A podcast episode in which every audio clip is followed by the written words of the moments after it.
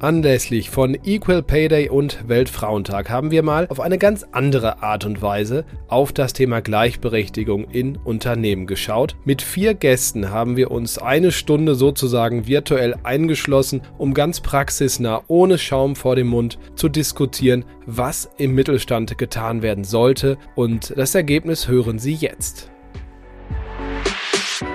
Markt und Mittelstand, der Podcast. Deutschlands Stimme für Familienunternehmen. Aktuelles und Zukunftsthemen rund um den Motor der deutschen Wirtschaft. Mit Thorsten Giersch.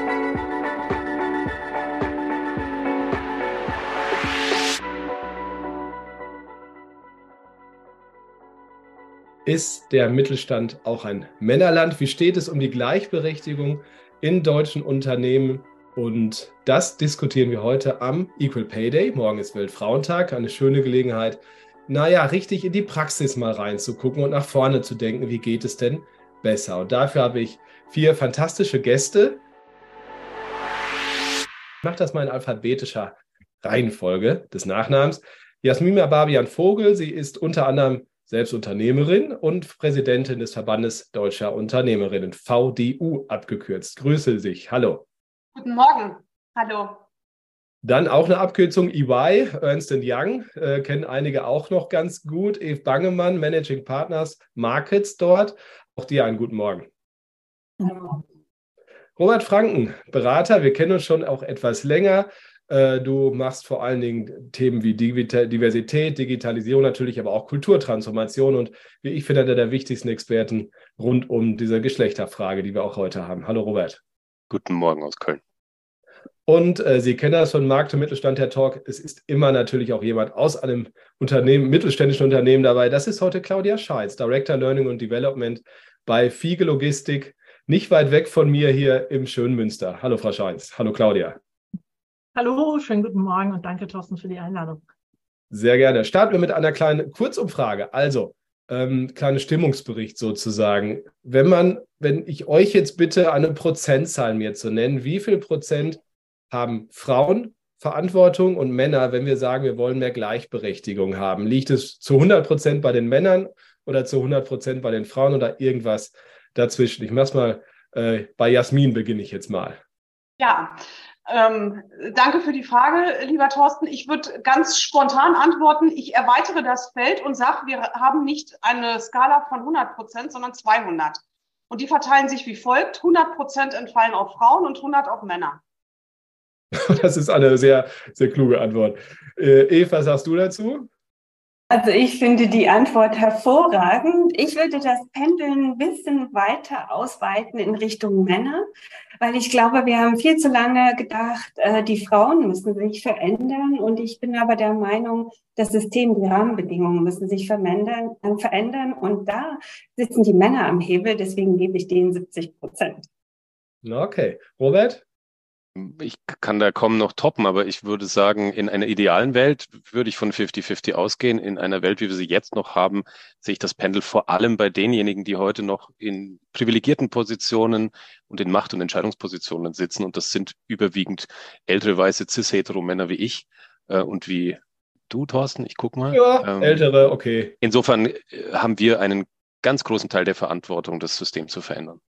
Claudia, als Vierte zu antworten ist immer schwer, aber du schaffst das. Das ist es allerdings genau. Und ich kann eigentlich nicht viel mehr als ein Copy and Paste von Eve machen. Ne? Also ich bin auch der Meinung, dass wir sehen müssen, äh, dass das anzustrebende eine 50-50-Variante ist. Aber ähm, da gibt es noch einiges zu tun von den Entscheidern, die tatsächlich eben, wie Robert so schön sagte, im Moment noch in eine ganz spezielle Zielgruppe äh, gehört. Und ähm, da gibt es noch viel zu tun. Und die Verantwortung ähm, sollten wir nicht müde sein, eben auch ganz offen und klar irgendwie einzufordern. Bevor wir bei Lösungen sprechen, vielleicht noch mal ganz kurz, worüber wir eigentlich sprechen. Gleichberechtigung. Vielleicht mal auch so die Frage, welche KPIs sind für euch da die wesentlichen? An welchen Kernpunkten macht ihr fest, wie gut und wie hoch ist der Grad an Gleichberechtigung? Jasmin, vielleicht mit dir beginnt.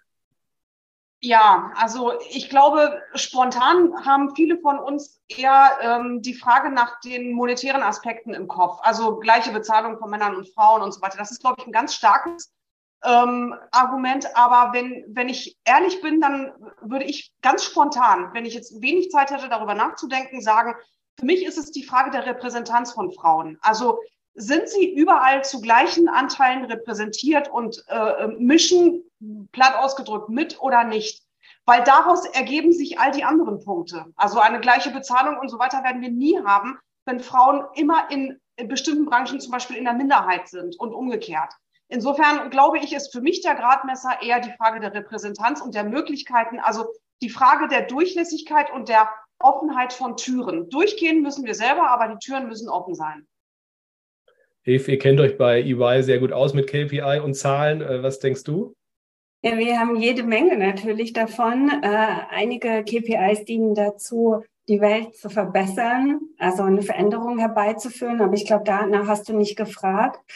Und ähm, ich würde mal wirklich ähm, sehr selbstbewusst reingehen und sagen, wir machen es fest an, dem, an der Anzahl der Frauen oder der Anteil der Frauen in der Führungsposition. Robert? So gern ich da zustimmen würde, so wie vorhin in der Runde, ähm, glaube ich, dass wir mit einer reinen, mit einem reinen Fokus auf Repräsentation gar nicht weiterkommen, weil wir an dem System nichts verändern werden, wenn wir die älteren weißen Cis-Männer durch die älteren weißen Cis-Frauen ersetzen. Und ich glaube, dass wir, und ich nehme an, dass das auch mitschwingt, ähm, gerade bei Jasmins Äußerung auch, ähm, wir müssen über Partizipation sprechen. Aber wenn es um KPIs geht, dann gibt es eine Größe, die ganz entscheidend ist und alle anderen Größen bedingt, und das ist die Auseinandersetzung mit der Gender Care Gap. Mhm. Wir hatten letzte Woche Care, äh, Equal Care Day. Ähm, der, die durchschnittliche Care Gap in Deutschland beträgt 52,4 Prozent, in Haushalten mit Kindern 83,3 Prozent. Das übersetzt sich in zweieinhalb Stunden mehr Care-Arbeit im Schnitt, die jede Frau pro Tag macht, mehr als ein Mann im Schnitt. Und das ist die entscheidende Größe für mich. Wenn ich dazu ganz kurz noch eine ähm, Ergänzung machen wollen dürfte, lieber Robert, vollkommen richtig und erschreckend ist, ich habe gerade die Zahlen gelesen, die sind heute veröffentlicht worden, der Gender Pension Gap, der ja eine Folge dann daraus ist, der liegt bei etwas über 30 Prozent. Und das finde ich schon wirklich extrem erschreckend. Insofern sind das für mich beides zwei Seiten ein und derselben Medaille, die ähm, Auswirkungen haben und Folgen haben für uns. Der mhm. Teufelskreis tatsächlich fast, ja. Ja, mhm. ja gute haben wir auch in unserem äh, Heft auch, auch mit drin. Claudia, aber äh, du, du als Unternehmensvertreterin sozusagen in der Company, äh, was sind für dich wichtige KPI? Ähm, also A finde ich gerade, ne, lieber Robert, lieber Jasmin, genau die Themen, was ich ganz spannend finde, dass das, dass wir sowas beispielsweise auch in Bewerbungsgesprächen ähm, hören, dass das ähm, tatsächlich auch ein Thema ist und wir, ich dann in, bei den ersten Malen auch dachte, okay, das, das greift ganz schön in deren Privatthemen rein, aber nein, es hat eben auch ganz klar was äh, mit uns als Arbeitgeber zu tun. Und wenn wir von weiteren ähm, KPIs sprechen, dann ähm, versuchen wir beispielsweise durch unsere Mitarbeiterbefragung ähm, dort jetzt genau so eine KPI noch mit reinzubringen, inwieweit wir eben das Thema ähm, Diversity im Moment vor allen Dingen eben das Thema Gender ähm, ja im Rahmen von der Zufriedenheit bei unseren Mitarbeitern eben ähm, auch abfragen, um zu wissen, was kommt eigentlich bei all den Maßnahmen, die wir versuchen zu implementieren, überhaupt bei euch an. Ähm, und wo können wir denn wirklich Veränderungen sehen? Ansonsten haben wir tatsächlich auch klassische Themen wie eben ähm, der Anteil von Frauen in Schlüsselpositionen ähm, oder eben auch so Themen wie ähm, Bewerbungs, ähm, ja, Bewerbung von Frauen auf alle möglichen Stellen, dass wir dort eben auch dann uns angucken, wie groß sind da Anteile, auch das Talentmanagement, ne, wie viele Talente haben wir denn da, weibliche, äh, männliche, diverse. Das wird für uns auch immer wichtiger. Also von daher nochmal zwei, drei ergänzende Dinge, die wir versuchen zu messen. Okay, bauen wir es auf. Äh, der erste Block war sowieso vorgesehen, Hemmnisse, Vereinbarkeitslüge. Jetzt gab das äh, Stichwort Care Gap äh, eben schon. Also tatsächlich heißt mehr Frauen in Führungspositionen, mehr Männer zu Hause. Wer möchte? Oder gibt es Widerspruch? Starten, wenn das okay ist. Ja. ähm, das mag es gegebenenfalls ähm, auch bedeuten, aber ganz sicherlich nicht nur. Ne? Also das, äh, wir sind ja auch ähm, hier im traditionellen Westfalen unterwegs und da höre ich ganz häufig genau dieses Argument. Ähm, Glaube aber noch nur, dass das eben ähm, ja eine Seite der Medaille ist. Ähm, der Bedarf ist, glaube ich, auch größer. Das, ich, wir haben eine Menge auch Führungskräfte, männliche Führungskräfte, die eigentlich darauf bestehen, tatsächlich auch ähm, ja einen Teil zum Beispiel der Elternzeit eben äh, zu nutzen. Das ist wesentlich mehr als, als früher. Ich glaube, da sind wir aber zum Teil auch schon drüber hinaus, weil ähm, ja, ich glaube, dass es auch da, damit zu tun hat, ähm, ja, dass äh, man eben andere andere, andere Angebote machen muss an alle unsere Führungskräfte. Und das hat nicht mehr nur mit Zuhause sein zu tun, sondern eben, genau wie ihr sagt, äh, auch zu gucken, wie kann man den, das private Leben umorganisieren, damit eben beides auch möglich ist. Ähm, und zu Hause bleiben, da müssen wir einfach als Arbeitgeber auch Rahmenbedingungen schaffen, ähm, dass man eben sagt, es gibt mehr Teilzeitangebote, mehr vielleicht Tandem-Varianten, ähm, wo sich Menschen eben Jobs teilen, einfach auch Arbeitsbedingungen, die es möglich machen, dass man variabel ist. Und ich glaube, da geht es nicht mehr nur um nur zu Hause sein, um für Kinder oder Eltern oder wen auch immer zu sorgen, sondern ja, viele Möglichkeiten liefern, die eben heutzutage den Bedürfnissen unserer Mitarbeiter genügen. Da haben wir einfach sehr diverse Anfragen und die, äh, auf die müssen wir reagieren. Sonst haben wir ein Problem als Arbeitgeber. Die intrinsische Motivation der Arbeitgeber, also klar, genau. Eve. Ja, ich würde gerne das Stichwort Tandem aufnehmen, ähm, weil ich hatte letztes Jahr im November, da, da äh, war das, habe ich ein Panel moderiert und äh, der Herr Ledermann war zu Gast im Panel und ich habe ihn damals fragen dürfen, ähm, dass ja Edding im Vorstand ein Führungstandem hat, äh, Frau und Mann, ist ja sehr bekannt. Ähm, und wie, wie funktioniert das eigentlich? Ist das eine Möglichkeit, einfach auch ähm, für beide Seiten, Männer und Frauen, Familie, also mit der äh, Vereinbarkeit Familie ähm, und Beruf besser umzugehen? Und er sagte, ähm, Sie haben äh, damals einen Digital Officer äh, gesucht ähm, und hatten sogar im Bewerbungsbereich ähm, zwei Tandem-Teams, die sich äh, auf diese Vorstandsstelle beworben haben. Und er fand das unheimlich spannend, war total überzeugt und hat sich dann einfach gedacht, ich gehe das Wagnis ein. Und ähm, nach jetzt ähm, mehreren Monaten ähm, und äh, den ersten Jahren kann er sagen, es ist total erfolgreich. Die beiden ergänzen sich sehr gut. Die Mitarbeiter nehmen das äh, positiv an, unterschiedliche Sichtweisen werden eingebracht. Also ist es möglich. Ähm, ich glaube, um das Thema ähm, zu lösen, dass es nicht äh, nachher irgendwie so bleibt, wie wir es aus der Vergangenheit kennen, dass halt eben, ähm, sagen wir mal, Männer arbeiten und Frauen eher zu Hause sind, müssen halt aus meiner Sicht Arbeitgeber neue Wege gehen und auch mal mutig sein, was auszuprobieren und sich dann auf die Kandidatinnen dann auch verlassen würde gerne einen Aspekt zu den, zu den Tandemlösungen, die ich auch hochattraktiv finde, nicht nur im Fall der Vorstandstandems, ähm, sagen. Und zwar, ich glaube, ein Aspekt, der da ganz oft hinten runterfällt, ist der der Redundanz, also der Überlappung auch dieser Positionen. Weil wenn ich ein Tandem habe, dann baue ich das ja in der Regel nicht zweieinhalb plus zweieinhalb Tage pro Woche, sondern ich brauche eine Überlappung, in der die sich sozusagen ergänzen. Und ähm, das ist ja der eigentliche Charme Jetzt ist es aber dann nicht eins plus eins gleich zwei Stellen, sondern ich muss, oder, oder in dem Fall 0,5 plus 0,5 eine, sondern ich mhm. muss eben auch monetär und strukturell Redundanzen schaffen wollen. Und diese Redundanzen-Idee in Zeiten, wo alles auf Effizienz getrimmt ist, ist ja ohnehin eine, eine, eine Zukunftsaufgabe der Organisationen, Redundanzen dort herzustellen, ähm, wo sie eigentlich rausgenommen wurden über die letzten Jahre und Jahrzehnte, damit dort etwas mehr Luft zum Atmen bleibt, um neue Modelle auch ausprobieren zu können, weil ansonsten ähm, bleibt das System wie immer unangetastet und die Menschen müssen gucken, dass sie dem System gerecht werden. Und dann bleiben wir bei dem Monolithen der Erwerbsarbeit und dem Vollzeitparadigma und dann können sie gucken, wo sie bleiben. Und wo sie bleiben, sehen wir gerade im AXA Health Report, die sehen wir in allen Reports, die Leute kippen wie, äh, reihenweise um und wir kriegen noch nicht mal annähernd mit, was da draußen passiert. Insofern Redundanz als, als eine der äh, Lösungsräume in Richtung äh, Resilienzen, ähm, glaube ich, ist ein ganz wichtiger Aspekt, nicht nur bei Tandems. Hm. Das äh, kann ich aus eigener Erfahrung, sowohl meine Frau als auch ich arbeiten in unseren jeweiligen Jobs in, in Top-Sharing-Situationen, auch in Teilzeit. Und ich muss sagen, welcher Gott hat uns runtergeschickt, dass jede Führungsaufgabe 40 Stunden in der Woche sind oder auch 45? Ähm, am Ende geht es doch darum, dass zwei Personen zusammen in dieser Redundanzzeit, also ich sage mal 60 Prozent plus 60 Prozent, wo einer sonst 100 hatte in der imaginären Rechnung, die sehr imaginär ist, wie ich finde, müssen einfach mehr schaffen als die eine Person in 100 Prozent. Oder? Und das geht doch wahrscheinlich, weil sie auch verschiedene Fähigkeiten haben. Der eine ist beim internen Stakeholder Management sehr stark, der andere vielleicht mit Kunden, also im externen.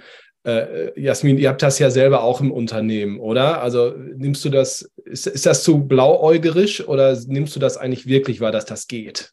Ja, das geht absolut. Also ich wäre nicht in der Lage, vier Unternehmen zu führen, wenn ich kein Backoffice hatte, was eben genau aus solchen Settings besteht. Insofern äh, ist das, worüber wir diskutieren, eines dieser großen Märchen, die sich so hartnäckig hält, dass Führung immer eben eine Vollzeitaufgabe ist und von einer Person gemacht werden muss und man Verantwortung nicht teilen kann. Es geht sehr wohl. Und äh, es gibt mittlerweile einige Firmen, die sich da auf den Weg gemacht haben. Ich glaube, es ist nur noch nicht äh, so sehr ähm, sozusagen im, im, im Bereich des Sichtbaren. Aber ich will trotzdem noch mal ganz kurz redundant sein, weil auch der Begriff Redundanz fiel und noch mal auf deine Ausgangsfrage zurückkommen, weil ich glaube, da sind wir so ein bisschen von weggekommen. Deine Ausgangsfrage war ja, gibt es einen Automatismus zwischen, ich habe mehr Frauen in Führungspositionen und äh, ich, äh, ähm, äh, wie Männer, die zu Hause bleiben. Ja. Männer, die zu Hause bleiben, genau, exakt. Also äh, da, ich, ich knabber da immer noch ein bisschen dran rum, weil ich finde die Frage interessant. Und äh, jetzt spontan würde ich sagen, aus den Erfahrungen, die wir auch im Verband machen, ja. Ja, ja und nochmals ja. So. Und wenn du jetzt fragst, na, kannst du es vielleicht mal ein bisschen begründen, würde ich eher, würde ich dann sagen, ja, ich versuch's mal.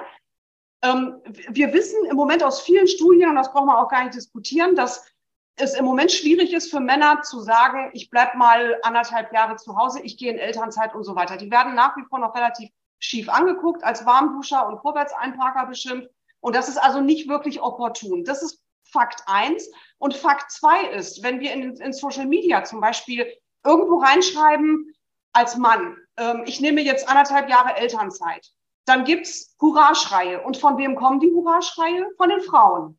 Also würde ich sagen, ja, ich kann mit Fug und Recht sagen, wenn wir es schaffen, mehr Frauen in den Unternehmen zu haben. Und zwar nicht nur im Bereich der Führungspositionen, auch, weil dafür brauchen, wir brauchen für eine andere, für ein anderes Unternehmensklima natürlich eine signifikant höhere Anzahl an Frauen in Führungspositionen, aber eben nicht nur, sondern in allen Ebenen des Unternehmens. Wenn wir mehr Frauen haben, dann haben wir automatisch auch mehr Menschen, die Männer supporten, die sagen, ich gehe jetzt mal für, eine, für einen Zeitraum X raus und übernehme Verantwortung. So. Und wir wissen, wie sehr das notwendig ist und wichtig ist, dass Menschen sich gegenseitig supporten, auf die Schulter klopfen und sagen, das ist gut, das ist richtig, was du machst. Und insofern würde ich sagen, mehr Frauen bedeutet automatisch auch an der Stelle, dass wir ähm, zunehmend mehr Männer in Verantwortung haben werden. Wobei, wenn ich das einhaken darf noch, weil ich es wichtig finde, ähm, auch zu gucken, wer ist nicht in der Diskussion dabei. Äh, alleinerziehende Mütter werden wir damit auch nicht begeistern, dass der, dass dann der Partner zu Hause bleibt. Ne? Also wir brauchen schon Lösungen, die nicht auf die heteronormative Kleinfamilie dann die, die den Lösungsraum so größtenteils abschieben. Ähm, mhm. Das ist eine große Herausforderung und ich finde auch nochmal eine Klammer zum Tandem. Das wird ja ganz oft auch in die sogenannte Frauenförderungsecke gepackt. Ja, ähm, das ist ein Instrument. In dem Moment, wo ich zwei Männer habe, die ein Tandem bilden, wird ein Job frei für eine Frau? Keine Ahnung. Also ich finde, das, das muss nicht notwendigerweise ein, ein Frauenförderungsinstrument sein, sondern im Gegenteil, es ist ein sehr mächtiges, um auch bestimmte Führungslogiken ähm, äh, auch aufzubrechen. Mhm. Jetzt mhm. gibt es ja die Ebene der Mechaniken, also tatsächlich so strukturelle Dinge in Unternehmen äh, und Maßnahmen auch. Und es gibt die Ebene der Kultur. Ähm, ich habe als Mann das Gefühl, und Jasmin, ich komme auf deinen Punkt zurück, wenn ich sage, ich gehe jetzt in Teilzeit, um für einen Halbmarathon zu trainieren, ist das anerkannter, als wenn ich sage, ich mache das, um zu Hause zu kochen, weil meine Frau und so ich jetzt die Care-Arbeit teilen, irgendwie so. Das ist ja nicht nur mit dem Kind ein bisschen spielen, das ist ja der gesamte Haushalt, will ich an der Stelle auch nochmal betonen. Ähm, ist, haben wir tatsächlich uns nicht nur in Unternehmen. Ich finde persönlich, das Unternehmen, jetzt bin ich befangen, weil ich natürlich Unternehmensberichterstatter bin, aber ich klopfe das an der Stelle mal ab. Robert, ich bin der Erste, du, du bist immer der Erste, der mich da einbremst, deswegen hoffe ich auf dich. Aber ich finde persönlich, dass Unternehmen da durchaus schon weiter sind als weite Teile der Gesellschaft ähm, zu sagen, Männer und die Familienarbeit machen, sollten, das ist genauso wichtig wie das andere. Das klingt immer so pathetisch, aber wir sind davon noch weg, glaube ich. Und ich glaube, in Unternehmen sind da schon weiter, vielleicht auch, weil sie müssen. Jetzt bin ich gespannt, wer als Erster oder Erste was sagt. Also ich, ich ergreife mal das Wort. Ähm, ja, ich würde dir zustimmen, lieber Thorsten. Und ich finde das schade, dass es so ist. Und ich glaube, es liegt einfach daran, weil wir in Deutschland auch im Vergleich zu anderen europäischen Ländern nach wie vor noch ein sehr, sehr traditionelles Rollen- und auch Familienmuster haben. Diese, diese äh, traditionellen Muster wirken unglaublich und ungemein und die sind beinahe in, in Beton zementiert. Da, da ist wenig Bewegung im Spiel. Und ähm, was, was die Ebene der Unternehmen anbelangt, habe ich auch manchmal das Gefühl, dass wir an der Stelle schon weiter sind. Oder andersrum gesagt, ich glaube, wir haben eine klare Vorstellung von gelungenen Karrieren und überhaupt keine Vorstellung von einem gelungenen Leben? Was macht eigentlich eine gelungene persönliche Biografie aus und die Karriere ist nur ein kleiner Aspekt, ein kleiner Teil darin. Den können wir gut runterdeklinieren und definieren. Aber was das andere anbelangt, da sind wir wirklich, ich sag mal, ähm, ja, Schulkinder. Das, das steckt noch echt in den Kinderschuhen. Total. Und, und die Unternehmen, dass die Unternehmen mehr Verantwortung gesellschaftlicher Natur auch übernehmen, könnte man ja auch als durchaus sehr positives Zeichen deuten. Sehr viele gesellschaftliche Diskurse gehen jetzt in Unternehmen weiter, wo man früher noch gesagt hätte, sorry, aber das ist Privatsache. Wenn die Leute da bei uns einstempeln, dann bin ich für sie verantwortlich. Und mhm. jetzt ist eher so ein Reaching out, einerseits in Richtung mhm. bestimmter Talentpools und deren Hindernisse notwendig, ja, einfach aufgrund von Fachkräftemangel und was auch immer. Und gleichzeitig kommt mehr und mehr an, so eine, so eine Corporate Responsibility, nicht nur unter dem CSR-Label, sondern generell. Also diese Themen kann ich einfach nicht ausblenden. Und ähm, da sind, und wenn Unternehmen verstehen, dass sie TreiberInnen der gesellschaftlichen Rollenklischees auch sein können in einer positiven Art, dann hat das nochmal eine Dynamik auch für die Organisationsentwicklung, dann hat das eine Dynamik für Employer Brand und alle anderen Themen, die nicht nur, aber auch und vor allem den Mittelstand massiv beschäftigen. Ähm, das ist ein Hebel. Und ähm, sich dieses Hebels zu bemächtigen, dazu braucht es Sprech- und Handlungsfähigkeit. Und die fehlt mir an vielen Stellen in den Organisationen noch. Aber grundsätzlich finde ich das ein gutes Zeichen. Hm ich glaube, so verstehen wir uns auch als Unternehmen. Ne? Also natürlich kommt, äh, du hast es im Nebensatz erwähnt, äh, ganz klar der Punkt, dass wir merken, Mensch, wir brauchen, wir müssen schneller sein als unsere Mitbewerber. Wir müssen da besser sein, wir müssen irgendwie andere Lösungen schaffen, ähm, damit wir einfach auch langfristig irgendwie uns absichern. Also das ist, glaube ich, natürlich ein riesengroßer Hebel. Dann bin ich aber relativ schnell bei den Menschen bei uns im Unternehmen, ne? wo man wirklich merkt, du kannst sie für solche Themen begeistern. Natürlich, weil es auch um sie selbst geht. Ähm, und dann versuchen wir eben, um, um dieses, genau das zu treiben, ähm, sind wir schon auch auf der Suche nach Vorbildern ähm, und nach mutigen Vorbildern. Ähm, ich habe immer im Kopf, das war allerdings auch schon vor 20 Jahren, irgendwie meinen eigenen Mentor, der relativ früh als Mann in einer wichtigen Position ähm, ja, zu Hause geblieben ist oder Teilzeit gemacht hat und der im Unternehmen beispielsweise immer um 17 Uhr eingeladen wurde, zu irgendwelchen Meetings zu kommen. Ähm, und die Geschichte, die gibt's heute, die in dem Unternehmen läuft die immer noch durch die Gegend. Der hat zweimal seine Kinder einfach abends mitgebracht, darunter ein neugeborener Säugling. Ähm, und äh, ab dann wurden die Meetings Meetings verlegt und das war eben gar kein Thema mehr. Und solche Geschichten, glaube ich, und genau solche Vorbilder brauchen wir in den Unternehmen dann auch, um solche Themen eben absolut zu treiben. Ne? Und ähm, da basteln wir jetzt hier bei Fliege auch schon ordentlich dran. Und das Tolle ist halt, dass die Menschen da einfach, weil sie einen persönlichen Bezug haben, viel intensiver, emotionaler diskutieren, mehr dabei sind und sich eben auch engagieren, um sowas zu machen. Das so merken wir schon. Dänemark und Schweden, ne? ganz typisch, keine Meetings mehr nach 16 Uhr. Dafür wird abends natürlich noch irgendwas gemacht, also im Backoffice, aber äh, äh, gibt's, das, das merkt man in den Ländern, wo auch andere, andere Zahlen sind. Eve, ähm, was mir auch wichtig ist zu betonen nochmal, warum sollten sich Unternehmen auch bewegen? Also du hast ja einen breiten Scope auch bei, als bei EY. Also Finanzmarkt, äh, äh, das Thema Personal ist ja nochmal ein anderes. Aber ist der Druck von teilweise äh, von, von den Kunden und vom Finanzmarkt nicht, nicht größer geworden? Also man redet da irgendwie, die wollen das irgendwie so, aber ist das nicht wirklich langsam auch messbar? Ja, das ist eine gute Frage. Ich komme ja vom Background her jetzt sehr stark aus dem Bereich, ähm, sagen wir mal, Finanz- und äh, Accounting-nahe Beratung, also alles, was so mit der Finanzfunktion zusammenhängt. Und äh, wir beobachten das natürlich ganz genau. Ähm, also das Erste, ähm, was ich sagen möchte, es hat unheimlich viel bewirkt, dass es natürlich gesetzliche Regelungen gab, auch wenn die erstmal noch sehr eingeschränkt wirken. Ne? Also ich erinnere halt eben äh, an die Besetzung von Aufsichtsräten, jetzt das etwas weichere Gesetz, ähm, ähm, wie viele Frauen sollten im Vorstand äh, sein. Ich halte das erstmal für total wichtig, um überhaupt eine Veränderung zu bringen. Und die ist jetzt auch langsam sichtbar. Ne? Man merkt ganz genau, dass äh, insbesondere von börsennotierten Unternehmen stark darauf geachtet wird, dass mal so ungefähr diese 30 Prozent Frauen auch in der Vorstandsebene sind um damit natürlich einfach auch ein Vorbild zu geben für das Gesamtunternehmen, weil das wirkt sich natürlich dann aus. Wenn wir jetzt auf den Mittelstand gucken, ist ja heute unser Thema. Da gibt es diese gesetzlichen äh, Regelungen nicht. Und ähm, was ich da ähm, einfach beobachte über die Zeit ist, äh, dass wir da natürlich mit ganz anderen Rahmenbedingungen zu tun haben. Ne? Mittelstand ist ja sehr breit. Wenn ich mal auf die Gruppe der Familienunternehmen gucke, dann sind wir wieder sehr eng bei der Familie. Das, was wir gerade diskutiert haben. Ne? Also im Grunde sind da die Familien auch müssen müssen selber diesen diesen Wandel äh, auch auch auch bringen. Ne?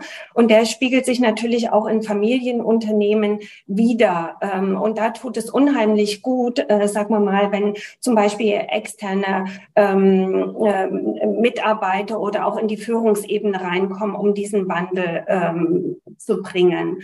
Und ähm, das nehme ich äh, schon wahr. Und es geht natürlich ähm, umso schneller, umso eher halt eben auch toll ausgebildete Frauen, sagen wir mal, in den Unternehmerfamilien ähm, da sind, ähm, die dann natürlich auch in die Führungsebene reinwachsen können. Das fällt natürlich dann, sagen wir mal, der bisherigen Führungsebene ähm, auch deutlich leichter. Aber ich würde sagen, also da ist ein, äh, der, der Druck ist da, der gesetzliche Druck. Es ist auch Druck von Investoren äh, da. Und wir sehen erste Bewegungen. Äh, aber es geht alles wieder zu dem Punkt zurück, äh, dass es wichtig ist, äh, einfach von außen Rahmenbedingungen zu schaffen durch den Gesetzgeber. Unternehmen selber ihre Verantwortung wahrnehmen müssen, so wie wir es eben gerade auch diskutiert haben. Ein bisschen wird da ja auch noch kommen. Wir haben heute Equal Pay Day, das heißt, äh, die EU ist kurz davor, eine neue Verordnung zu, zu ratifizieren, die natürlich auch mittelständische Unternehmer ab 100 Mitarbeiter ja bald zwingen wird, je nachdem, wann es dann deutsches Recht wird. Man schätzt 2024. Und darauf muss man sich heute vorbereiten, ja auch ein Stück weit. Ne? Also das sind ja alles ähm, auch Erfordernisse, die da im bürokratischen Bereich, sagt man immer so abschätzig sind. Wir wissen, sie sind sehr real und auch sehr wichtig, überhaupt mal Transparenz zu schaffen, oder?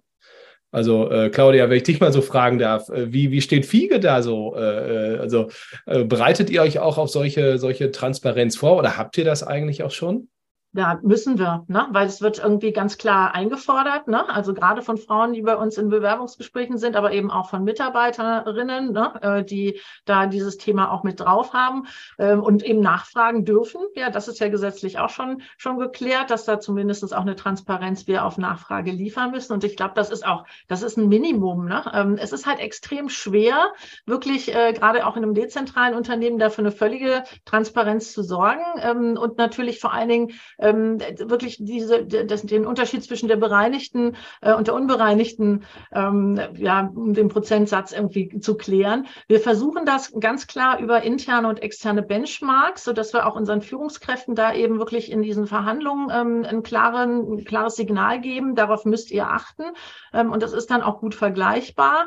Ähm, das hat noch Lücken und Tücken. Ich glaube auch, dass es noch viel wichtiger ist, dass wir die Führungskräfte auch generell schulen zu dem Thema, dass diese Wahrnehmung, dass es das geben kann und dass sie eben vielleicht auch unterbewusste Reaktionen in dem Bereich dann eben vermeiden, dass das echt auch nochmal ein ganz wichtiger Punkt bei uns ist. Ähm, trotzdem, ne, Auswertung und ähnliches muss in jedem Falle sein.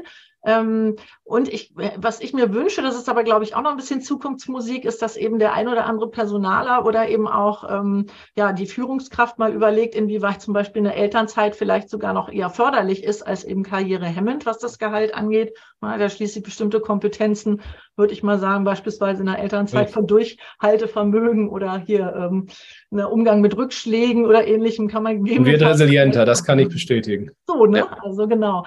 Ähm, da halt ein bisschen anders irgendwie an Dinge ranzugehen, ist, glaube ich, echt wichtig. Aber ich glaube, der große Schlüssel ist auch einfach diese Wahrnehmung von den eigenen Mustern, die wir vielleicht, die man vielleicht aus der Vergangenheit, gerade eben, wenn es um Gehaltsverhandlungen geht, eben, dass man mit denen bricht. Das finde ich ist ein ganz wichtiger. Ein, ein deiner Gedanken ergänzen oder erklären, vielleicht wissen das nicht alle Zuschauerinnen und Zuschauer. Also das Unbereinigte ist halt relativ einfach zu errechnen. Das sind die 18 Prozent, die man dieser Tage auch wieder ganz viel hört. Also Männer und Frauen insgesamt, da addiert man die Gelder von den Männern und den Frauenteilse und kann das nebeneinander halten, aber das hilft eigentlich keinem, finde ich. Das bereinigte ist spannender, die sieben Prozent zwischen den Männern und Frauen, die eigentlich das, die gleiche Qualifizierung haben, mehr oder weniger das gleiche machen. Und an der Stelle würde ich ins Detail auch mal ganz kurz gehen. Wie misst man das überhaupt? Also, das ist ja auch formell jetzt nicht ganz unspannend. Man muss ja Männer und Frauen vergleichen und dann Kategorien bilden. Ähm, und da kommen ja manchmal Ergebnisse raus, die auch nicht jedem gefallen. Also die neue Gesetzgebung wird heißen, ab 5 Prozent müsst ihr auch mit Betriebsrat, wenn es einen gibt, Maßnahmen ergreifen. Mhm. Ähm, Jasmin, glaubst du, dass alle Chefs diese Berechnung gut finden und, und alle sagen, ja, ich will das selber mal rausfinden, wie ich eigentlich bisher so unfair bezahlt habe? Also ähm, aus Perspektive der Unternehmen ähm, ist es nochmal eine bürokratische, äh, etwas, was bürokratisch on top gekommen ist. Auch wenn die Mehrzahl der Unternehmen sagen, wir, wir wollen eigentlich nicht die Mitarbeitenden ungleich behandeln und so weiter, ist uns schon wichtig. Also Unternehmen sind bestrebt, ähm, sozusagen zu den Good Guys zu gehören auf der einen Seite die Frage ist immer nur, sind diese Instrumente wie die Berichterstattung darüber und oder das Entgelttransparenzgesetz, sind das die geeigneten Instrumente? So. Also aus Perspektive der Unternehmen erstmal wieder so ein Bürokratieding. Und äh, wenn, wenn, wenn du mich fragst, ähm, ich bin da extrem skeptisch. Ähm, ich will es auch mal versuchen, an einem Beispiel deutlich zu machen, was aus, aus der tatsächlichen Praxis kommt. Ich bin Pflegeunternehmerin und wir haben im September ja nun mal als äh, Pflegebranche den, äh, das, das Tarifgehalt sozusagen aufgedrückt äh, bekommen. Das heißt, ähm, das galt allerdings vorher auch schon für meinen Betrieb und ich kürze das jetzt mal ab. Wir bezahlen Männer und Frauen, ähm, die die gleiche Qualifikation haben, selbstverständlich gleich. Aber wenn wir nach der Berichterstattung, die wir eventuell irgendwann machen müssen, das machen würden, dann würde auch mein Unternehmen in der Situation sein, dass die Frauen am Ende in dem Körbchen, in dem Frauenkörbchen, wo die Löhne der Frauen drin sind, weniger verdienen. Das liegt nicht daran, dass ich ihnen brutto weniger Geld gebe, sondern es liegt schlichtweg daran, dass sie aus bestimmten Gründen, wie zum Beispiel, sie sind alleinerziehend, sie haben keinen Kita-Platz gefunden oder nur Kita-Plätze, die oder Schulplätze, die eben äh, äh nicht verlässlich sind und nicht, nicht äh, dem Umfang entsprechen und, und, und. Also es ist, können wir sozusagen weiterführen.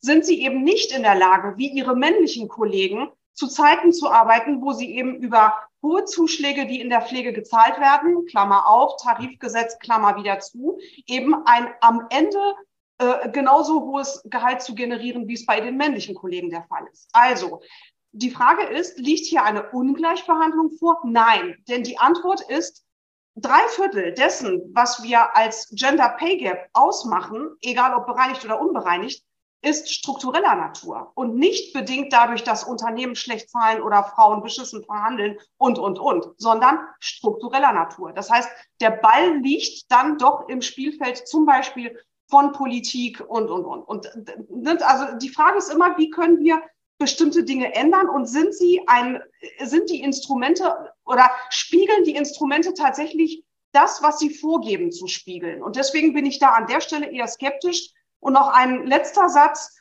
Ähm, ich halte so diese ähm, solche Berichterstattungen für etwas ähnliches wie der Tanz ums goldene Kalb.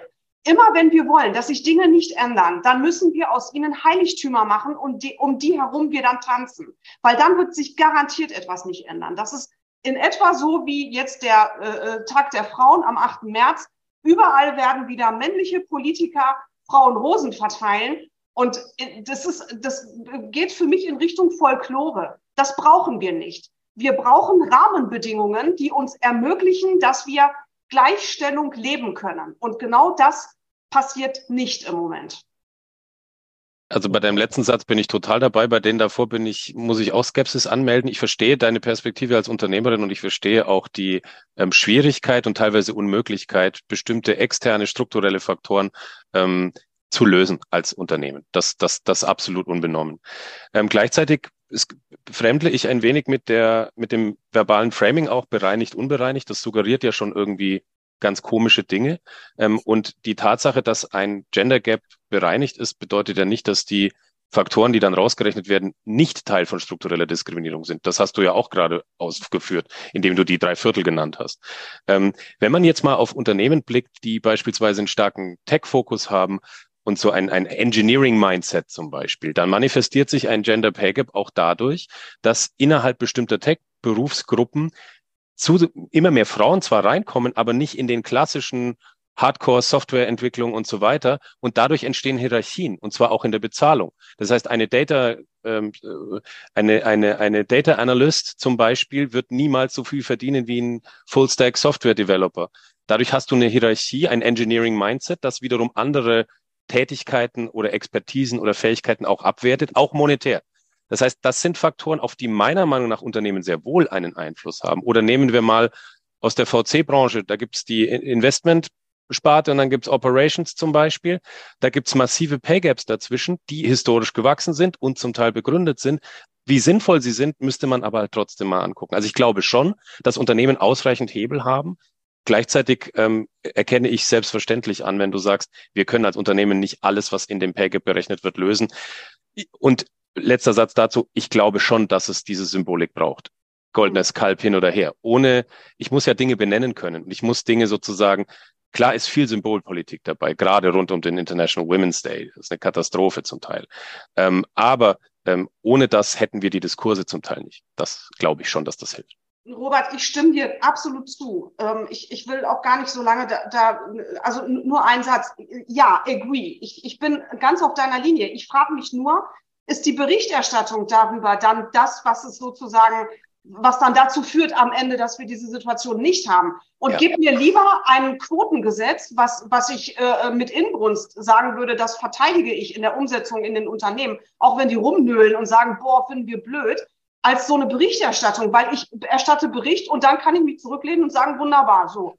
Das eine äh, bleibt äh, folgenlos, wenn, wenn sozusagen, wenn nicht verlangt wird, dass an der Stelle äh, sich etwas ändern muss. Und das ist ein bisschen wie der leere Stuhl bei den Aufsichtsräten. Der hat überhaupt gar keine Bewandtnis. Uh, der ist überhaupt nicht, äh, der, hat der irgendetwas geändert? Nein. Und die Unternehmen wissen, wir wissen, die gehen immer nur so weit, wie es von ihnen verlangt wird. Bei 30 Prozent ist Schluss. Wieso eigentlich? Wir sind 50 Prozent. Also ich finde, wir sollten auch mal aufhören, als Frauen immer nur 30 zu verlangen. Ich wäre durchaus für eine Männerquote von 50 Prozent. So. Äh, wenn ich darf, würde ich äh, gerne noch mal einen Aspekt aufgreifen. Ich weiß gar nicht, wie er eben gerade genannt wurde, das Hierarchie-Gap, glaube ich. Ähm, ich ähm, nehme den jetzt einfach mal, um so ein bisschen aus eigener Erfahrung auch zu berichten. Also ähm, ich komme aus der Beratungsgesellschaft EY und wir haben jetzt ganz viele Felder, die wir abdecken. Und natürlich haben wir da auch ganz unter, einfach Unterschiede in der Bezahlung. Aber ich will auf den Punkt hinaus. Also wir haben da natürlich Businesses, die sich eher für Frauen eignen, weil vereinbarer ne, mit äh, Familie als andere. Also ganz krass zum Beispiel in der Steuerberatung ist es sicher einfacher für Frauen zu arbeiten, haben einen höheren Frauenanteil als jetzt in der Transaktionsberatung, wo es halt eben auf Tag und Nacht und jede Minute und Freitagabend und zu allen unmöglichen Zeiten ankommt. Also das ist ein Punkt. Ähm, und der treibt uns sehr um, weil wir da natürlich daran arbeiten, wie können wir im Unternehmen die Rahmenbedingungen verändern und es so gestalten, dass halt eben auch Frauen im Transaktionsbusiness arbeiten, weil wir brauchen sie da. Und ich will aber nochmal auf den Punkt äh, der Bezahlung. Wir haben natürlich auch, wenn wir jetzt an die Hierarchien und wir haben ja da ein sehr klares und transparentes System, auf einem Level werden auch alle Frauen und Männer gleich bezahlt. Aber wir sehen natürlich auch, je höher ähm, unsere Mitarbeiter in der Karriere gehen, umso mehr Frauen äh, verlieren wir. Und dadurch, wenn wir jetzt auf die Gesamtheit gucken würden, verdienen natürlich auch Frauen dann relativ weniger als Männer. Und auch da kommt es einfach ähm, wieder drauf an. Und da bin ich, ähm, Jasmin, total bei dir. Ähm, ich, also ich finde Quote auch immer schwierig, aber über meine Erfahrung weiß ich jetzt auch, anders werden wir da keine Veränderung erreichen können. Es braucht das ähm, und vielleicht auch für den Moment, um eine Veränderung einfach auch zu beschleunigen, einfach mal ein bisschen mehr Quote als diese 30 Prozent. Ne? Und wir diskutieren das tatsächlich und überlegen auch, ja, bisher haben wir immer mit diesen 50-50, aber immer auf die verfügbare Population zum Beispiel in der äh, Beförderung geschaut. Was ist aber, wenn die verfügbare Population aus der Balance gerät, weil wir Frauen verlieren, dann setzt sich über die Beförderungsstufen es trotzdem so um, dass wir im Verhältnis am Ende weniger Frauen haben. Und da müssen wir ähm, tatsächlich ran und haben da auch ähm, eine Verantwortung als äh, Unternehmen. Den Punkt wollte ich machen und dann noch einen anderen Punkt, der mir auch äh, sehr wichtig ist in Richtung der Frauen. Äh, natürlich ist es auch wichtig, Frauen verhandeln anders als Männer und auch da, wenn es um die Bezahlung geht. Und ich finde es auch da total wichtig, ähm, dass Frauen auch aussprechen, was sie sich wünschen, also was sie auch brauchen, vielleicht an veränderter Rahmenbedingungen, aber auch herausstellen, ähm, was sie geleistet haben und wozu sie zur Verfügung stehen. Das ist so etwas, was ich gerne noch in der Diskussion ergänzen möchte. Ganz spannender Punkt. Ich darf vielleicht berichten, wir haben, sehr, wir haben ja vier, fünf Artikel in unserem äh, Thema, äh, monothematischen Heft dazu gemacht. Die, die Headhunter sagen mir genau das, Eve, also die Top-Frauen. Und das sehen wir an den Statistiken. Und ich finde die nicht ungefährlich, die gerade so auch heute rauskommen. Die DAX-Frauen verdienen tendenziell, also die Vorständinnen in DAX-Konzernen, Entschuldigung, verdienen tendenziell sogar besser als die Männer. Das liegt nicht daran, dass sie Frauen sind übrigens. Das wird so suggeriert. Das liegt an andere Gründe. Das ist eine ganz wichtige Feststellung. Ähm, aber äh, das ist ja nicht die Breite der Wirtschaft. So. Und äh, die Headhunter sagen tatsächlich, in der Liga äh, verhandeln Frauen auch nicht schlechter, sondern wissen, was sie können. Und da gibt es ja auch Juchtrestriktionen bei diesen Konzernen. Aber drunter sieht es anders aus, im mhm. mittleren Management, wie man so schön sagt, und bei den Mittelständlern. Und ich glaube, das ist ein ganz wichtiger Punkt. Aber getreu dem Motto Stop Fixing Women, Fix the System, um mal da zu bleiben, könnte man sich ja auch Interventionen überlegen, die es verhindern, dass Frauen unbedingt hart verhandeln müssen, so wie die Jungs. Ich meine, das äh, Bundesarbeitsgericht hat jetzt gerade ja das Urteil gefällt, dass härter Verhandeln kein Argument mehr für die Organisation sein darf. Daraus würde ich eher ableiten, wie können wir als Organisation denn sicherstellen, dass es nicht darauf ankommt, wie hart eine Frau verhandelt, weil die, weil wir uns dessen bewusst sind, dass die Normen für Gehaltsverhandlungen, für Aushandlungsprozesse generell unter Umständen tendenziell noch in Anführungszeichen männlicher sind. Das sind für mich eher die Hebel, die ich interessant finde. Und wenn ich zurückdenke an meine eigene äh, Tätigkeit als Vorstand und Geschäftsführer. Ich hatte Gehaltsverhandlungen mit Mitarbeiterinnen, die mit aller Berechtigung zu mir kamen und ganz schlecht performt haben, in Anführungszeichen, in diesen Verhandlungen, weil sie nicht vorbereitet waren, weil sie nicht wussten, was sie sagen sollen, kein Gehalt nennen konnten. Und ich habe sie dann halt so lange gecoacht, bis sie es konnten. Ich habe dann den Hebel immer weiter verkürzt, den ich hatte dadurch. Aber darum geht's aus meiner Sicht. Und ähm, da finde ich äh, einerseits, wenn es die PersonalerInnen auf Dauer nicht hinkriegen, so wie vorhin der Appell war, dann ist die Regulierung mit Sicherheit schneller, gerade unter dem Dach ESG und so weiter. Aber ähm, ich würde auch als Unternehmen das mir zur Pflicht machen, zu sagen, ich möchte diese Strukturen erkennen und ich möchte sie sozusagen verändern. Claudia, die Frage muss an dich jetzt gehen. du zuckst schon. Ist klar, genau. Machen wir schon alles. Man, ja, ja, uns, also muss man, kann man sich, muss man sich an der Stelle auch abheben, auch nachhaltig wirksam sein. Ja, absolut. Ne? Ähm, ich, ich würde allerdings tatsächlich wahrscheinlich hier eine, eine Art Mittelweg wählen wollen und sagen, das muss beides passieren. Ne? Also ich glaube, wir müssen A, die Strukturen schaffen, so wie Robert das sagt, aber was auch ich wirklich wichtig finde, ist hier eben zum Zeitpunkt heute, wo wir wissen, dass die Frauen tatsächlich eben ähm, noch anders verhandeln, viele. Ne? Und ähm, was, glaube ich, schon auch ein Stück weit was in der, in der Persönlichkeit manchmal zu tun hat. Ich weiß, jetzt begebe ich mich auf ein sehr rutschiges Feld, ähm, aber äh, das erlebe ich aus meiner Erfahrung auch. Also alleine auch bei den Bewerbungsgesprächen, ne? Dass wir da eine größere Unsicherheit noch bei Frauen erleben, weil die meinen, sie müssten 120 oder zumindest 100 Prozent der Ausschreibung erfüllen.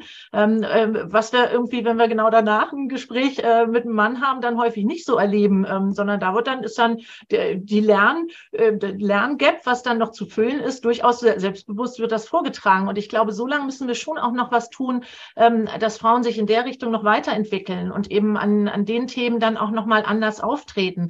Ähm, Ansonsten bin ich total bei dir, Robert. Ich glaube, das ist, das müssen wir auch als Unternehmen uns klar machen, dass das nicht irgendwas ist, was wir auf Nachfrage ähm, äh, irgendwie liefern können. Tatsächlich auch gleiches Gehalt oder eben auch ähm, ja, Arbeitsbedingungen, die besser sind, sondern tatsächlich eben selber dafür sorgen müssen. Und wie, dann bin ich sofort wieder bei den Führungskräften, wo ich glaube, die haben einfach eine tendenziell riesengroße Rolle bei all dem Thema ähm, und müssen überhaupt erst mal wahrnehmen, dass es ein Thema ist. Ähm, und da sitzen, setzen wir beispielsweise bei einem internen Projekt an an, wo wir genau dieses Thema Chancengleichheit in den Fokus setzen. Und da ist es dieses Thema Mindset-Änderung ist das Allerwichtigste. Mit allen Dingen, die kommen nachgelagert, ähm, die sind auch wichtig. Aber wenn wir da nicht erfolgreich sind, brauchen wir gar nicht weitermachen. Und wenn ich das noch ergänzen darf, absolut d'accord. Und ähm, ich finde auch diese, diese Bereitschaft dazu, sich diesen nicht immer ganz angenehmen äh, Paradigmen auch zu widmen, ähm, wird deutlich spürbar.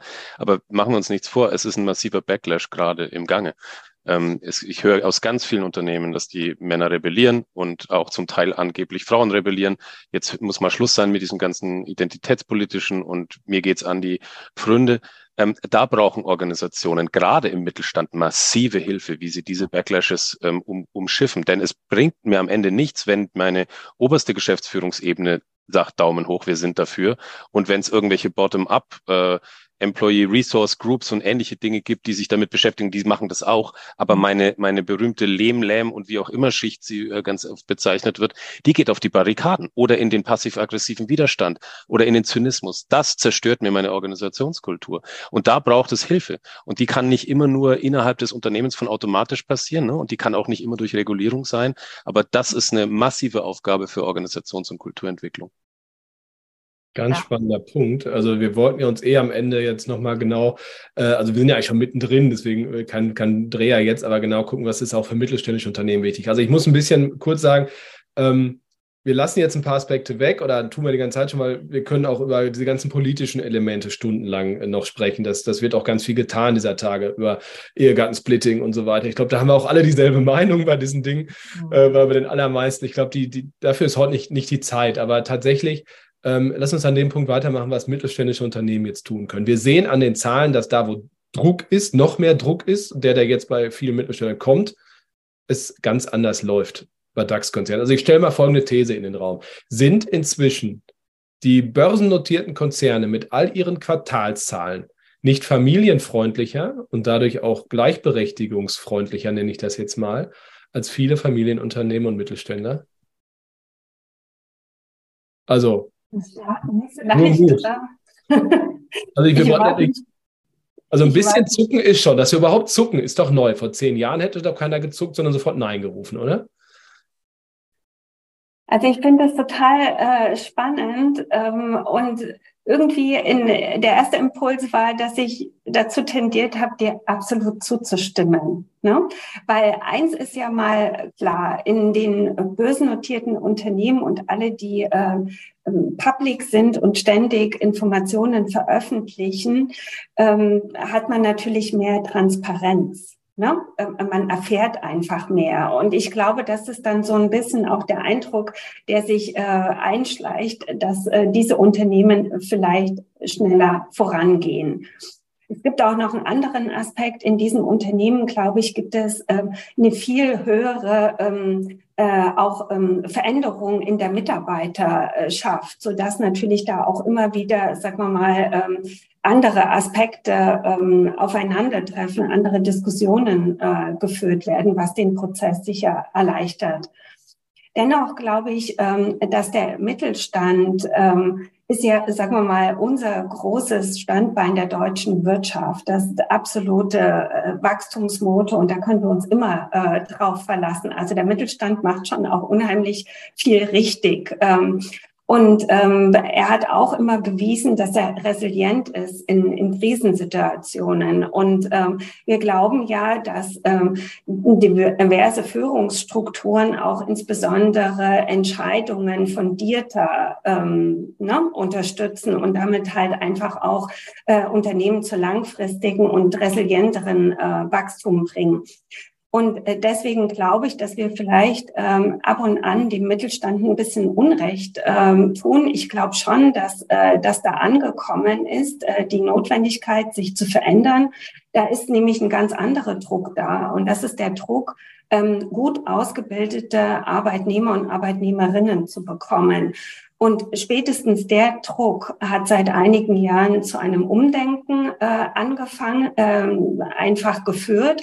Und ähm, ich habe auch von Mittelständlern gehört, die insbesondere auch in Regionen zu Hause sind, wo der Arbeitsmarkt sehr schwierig ist, weil einfach junge Talente eher in Großstädte, zumindest bisher vor Corona wollten, dass sie einfach Schwierigkeiten hatten, junge Talente zu bekommen. Und die haben sich ganz viel einfallen lassen, ähm, um halt einfach jungen Familien und Frauen attraktive Arbeitsplätze zu schaffen. Also ergo, ich würde sagen, der Mittelstand kommt vielleicht in der Betrachtung Betrachtung schlechter weg, aber ich glaube, der ist nicht so, wenn es mehr Transparenz äh, über die Zahlen gäbe. Jasmin, ich erwarte auch da einen Widerspruch noch. Ja, ich überlege, ob ich widersprechen will. Also ich würde mal äh, äh, spontan sagen, es kommt drauf an. Also das ist die Antwort auf deine Frage. Weil am Ende kommt es immer darauf an, in welcher Abteilung bin ich Arbeitnehmende, Arbeitnehmer oder Arbeitnehmerin, wer ist mein direkter Vorgesetzter, wie offen ist der und so weiter. Die Programme, die die unterschiedlichen Unternehmen haben, das ist das eine. Die Frage ist die Lebbarkeit in der täglichen Praxis. Und da, wie gesagt, bleibe ich dabei. Es kommt drauf an. Wenn ich, wenn mein Vorgesetzter ein ich sage jetzt mal ganz platt, ein alter Sack ist, in Anführungsstrichen, äh, und äh, sozusagen Druck ausübt und so weiter, dann nützen mir die besten Vereinbarkeitsprogramme und flexiblen Arbeitszeiten in dem Unternehmen herzlich wenig. Wenn ich morgens, äh, bevor ich zur Arbeit gehe, Bauchschmerzen habe und wenn ich weggehe, sind sie äh, noch größer geworden. Also von daher die Antwort auf die Frage wäre, das kommt drauf an. Was ich allerdings im Moment sehe, ist, egal ob es ein börsennotiertes Unternehmen ist oder ein mittelständisches oder oder. Ähm, ich würde ähm, eher sagen, wir haben noch eine viel zu homogene Führungsetage ähm, in den einzelnen Unternehmen oder in den, in den Unternehmen in Summe. Die Führungsetage ist homogen, sie ist männlich, sie entstammt einer bestimmten Kohorte, hat meistens auch noch das gleiche studiert, kommt aus dem Westen und, und, und. Und das persönlich empfinde ich im Moment als etwas, was für die Unternehmen nicht wirklich gut ist. Denn Fakt ist, du findest heute kein Unternehmen, was sagt, das Thema Diversität ist blöd, will ich nicht. Alle wollen es. Alle sind, wissen auch, diverse Teams ähm, überhaupt sind notwendig, damit ich überhaupt Mitarbeiter kriege auf der einen Seite. Die erzielen die besseren äh, Ergebnisse und, und, und. Also Diversität rockt. Das wissen alle. Aber die Umsetzung, an der Umsetzung hapert es, weil viele Unternehmen sagen, naja, passt gerade nicht oder ich weiß nicht, hm, vielleicht sind dann die Probleme zu groß und, und, und. Und am Ende ist es letztendlich auch die Führungsetage, die es implementieren muss und die das sozusagen übersetzen muss dann in die Praxis. Und wenn die Führungsetage sehr homogen ist, dann haben wir ein Problem und das haben wir im Moment in, in der deutschen Wirtschaft. Mhm. Umsetzung, äh, auch Richtung Claudia. Ähm, das, äh, die die, die Bias-Seminare, also Confirmation Bias, wir kennen das alles, also wenn man Beförderung hat und so weiter, äh, da, die gibt es ja. Ich glaube, zwei bis drei Milliarden in Deutschland werden dafür ausgegeben von den Unternehmen. Ähm, und ich habe noch mit keinem Menschen, und das ist auch wissenschaftlich erwiesen, die Rolle der Wissenschaft muss ich auch ein bisschen äh, zitieren. Theo München, Isabel Welper, herzliche Grüße. Wir haben ganz viel gesprochen in den letzten Monaten immer wieder. Ähm, die Dinger bringen nichts, sagen sie rein wissenschaftlich betrachtet. Ich, wohl einschränkend, sie sind nur der Start. Das ist damit die These verbunden. Ähm, wie geht's denn weiter? Also man hat ein gewisses Bewusstsein geschaffen bei Vorgesetzten, auch der Lebensschicht. Robert, auf die kommen wir gleich nochmal, die ist mir nämlich auch ganz wichtig. Die direkten Vorgesetzten haben wir gerade schon gehört. Aber wie geht's denn weiter in der Implementierung von Maßnahmen äh, aus deiner Sicht? Wie kann man Köpfe äh, ein bisschen drehen und ein bisschen dieses Thema in der Kultur auch festsetzen. Hm. Das ist eine gute ähm, Erfahrung, die du gemacht hast. Ja, also was bei uns wirklich der, ich glaube, der wichtigste Punkt ist, ist eben der, diese Wahrnehmung überhaupt des Themas, eben weg von einer rein emotionalen Diskussion hin zu einem selbst erlebbaren Erlebnis zu machen. Ne? Also wir machen diese Anti-Bias-Seminare auch, äh, allerdings machen wir die als ein Workshop und nicht als ein, als ein Seminar, ähm, wohlwollend äh, oder ganz klar auch in der Richtung, um zu sagen, so jeder soll mal erleben, wie das ist, ganz klar und eindeutig benachteiligt zu sein und eben zu merken, dass man das, was man eigentlich hat, hat, nicht anbringen kann. Also das sind so Kleinigkeiten, wo wir versuchen, ähm, das eben erlebbarer zu machen, ähm, um die, um glaube ich auch diese diese Wahrnehmung des gesamten Themas weg von einem oh, schon wieder die irgendwie die in Richtung Chancengleichheit gehen, wegzuschieben auf eben den Fokus von wegen es betrifft mich und es betrifft mich und meine Umgebung und auch meine Rolle ganz konkret. Ähm, auch das Unternehmerische und vielleicht sind wir da wieder beim Thema Mittelstand. Also wir haben ja innerhalb unseres Unternehmens ganz klar auch ausgerufen, von wegen ihr sollt, seid zum Teil Unternehmer im Unternehmen. Ähm, und was ist eigentlich eure Verantwortung genau zu diesem Thema? Wie schafft ihr es, ähm, eben den gesamten Arbeitsmarkt zu beackern und euch da eben auch genug Frauen zu holen? Also da, dort dann eben das zu vermischen mit eben auch wirklich ganz konkreten Fragestellungen. Ähm, bis eben hin dazu, dass wir von der Wahrnehmung zu einem Verständnis zu einem Thema bis hin zum, zu dem Ownership, also dieser, von wegen, ich nehme mich dieser Sache an und ich nutze das und fange dann an, eben erst zu interagieren.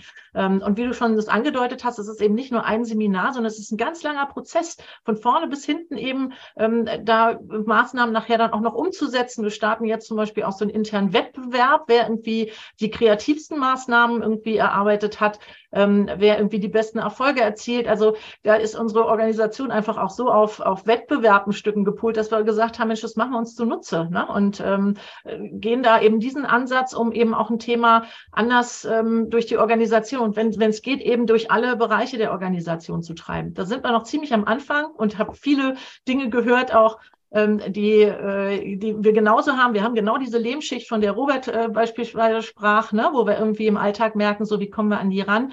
Ähm, deswegen auch da nicht nur Einzelseminare, sondern das einfach ernst nehmen und wirklich für einen, für einen Prozess halten und auch bewusst sein, dass manchmal kleine Trippelschritte irgendwie auch schon in die richtige Richtung führen. Und ich führe da total gerne immer diese emotionalen Diskussionen zum Thema Gendern oder der Quote an, äh, wo ich mich inzwischen gar nicht mehr ärgere, sondern mich total freue, weil die Leute danach noch wochenlang darüber reden ähm, und durch dieses Reden und Diskutieren einfach eine Präsenz da ist, wo ich dann auch merke, okay, ähm, es bewegt sich was. Aber eben, ich finde es sehr schade in sehr, sehr kleinen Trippelschritten. Und da mögen vielleicht Konzerne weiter sein, aber ich sehe das nicht so schwarz. Ähm, ich glaube, wir sind da auf dem richtigen Weg. Und wenn ich gerade auch an viele Startups oder junge Unternehmerinnen denke, die wir im Mittelstand haben, ähm, dann ist da, glaube ich, machen die auch eine sehr gute Arbeit, dass sich da Dinge verändern und sind eben auch Role Models. Auch zur Rettung noch, ich, ich habe das eben sehr, sehr fies formuliert. Also natürlich ist es auch eine Ressourcenfrage. Ne? Also ja. aufwendig ist das ja alles. Ja. Oder? Also, ähm, und ja, du zuckst aber auch so schon. Musst gar keine ich Frage. muss mich nur ein bisschen bewegen, weil man soll ja nicht so viel sitzen. Ähm, nee, alles gut. Ich dachte, ähm, du machst dich warm. Ich mache mich auch warm, weil ich äh, gerne von hinten anfangen würde. Äh, auch Claudia, was du gesagt hast. Bias-Seminare per se lösen gar nichts. Sie sind nicht schlecht, wenn sie eingebettet sind in den ganz großen Kontext und der braucht viel Awareness und der, die ist nicht da. Ich höre in dem, im Moment ganz oft, oh, jetzt hören wir mit dem Diversity auf, wir haben doch ein Umsetzungs- und kein Erkenntnisproblem. Mitnichten. Wir haben noch nicht ansatzweise verstanden, um was es geht. Wir arbeiten uns sequenziell durch Diversity-Dimensionen durch und hängen beim Thema Frau. Wir haben keine Ahnung, was, welche Komplexität Intersektionalität bringt. Wir haben die Verknüpfung nicht drauf und so weiter. So. Ähm, Ausgrenzungserfahrungen in dem Bias-Seminar. Ich kann keine strukturellen Ausgrenzungserfahrungen simulieren. Das geht nicht. Das ist auch teilweise zynisch gegenüber denen, die zeitlebens diese Ausgrenzungserfahrungen machen. Die Gefahr, in die Gefahr laufe ich rein. Ähm, ich würde aber gerne nochmal auf die Ausgangsfrage kommen, Mittelstand versus Konzern. Früher wurde dann immer verglichen Startup versus Konzern. Das war da so, ne, als ich angefangen habe zu arbeiten, noch die, die Entscheidung.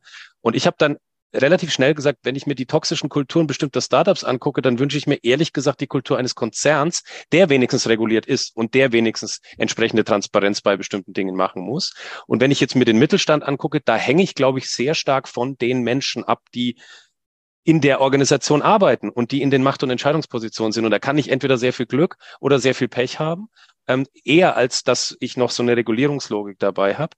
Ähm, das heißt, ähm, ich muss eine, eine, ich muss mir meiner Kultur bewusst werden und ich muss verstehen, dass ich neben der quantitativen Betrachtung bestimmter Aussagen, also Mitarbeitendenbefragung, 78 Prozent haben gesagt, zufrieden bis sehr zufrieden mit den Diversity-Maßnahmen. Was ist mit den 22? Die sind der Schlüssel. Ich muss von den Margins, von den Rändern her anfangen, mit Inclusion und mit, mit äh, fairen Organisationskulturen, dann schaffe ich auch die große Menge. Und das verstehen die meisten noch nicht, dass wir nicht über Mehrheiten, sondern über Marginalisierung sprechen und über diese permanenten strukturellen Ausgrenzungserfahrungen, die Menschen machen.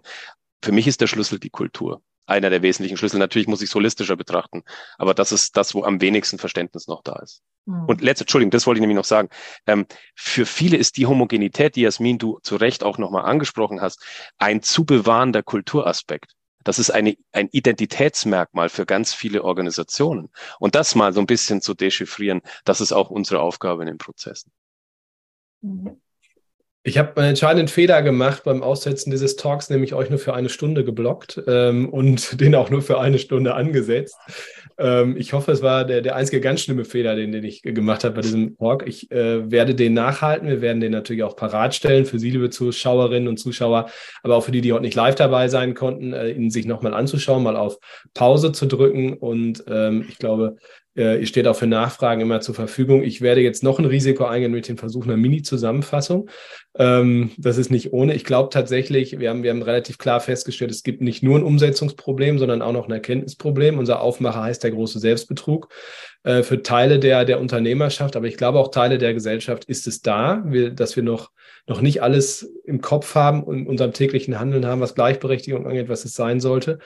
Ähm, wir haben darüber auch festgestellt, es braucht natürlich die Unternehmensspitze, die gewisse Dinge tut, aber eben auch die kulturelle Verankerung mit Mitarbeiterbefragung, mit Dingen, die auch aufwendig sind, mit vielleicht auch externer Hilfe, auch einem externen Blick, die dazu führen, dass man das auch durch die Orga trägt, durch die Lehmschicht und der direkte Vorgesetzte, die direkte Vorgesetzte vor allen Dingen auch mitmachen wo ich jetzt auch aus einer Lebenserfahrung sage, das ist entscheidend.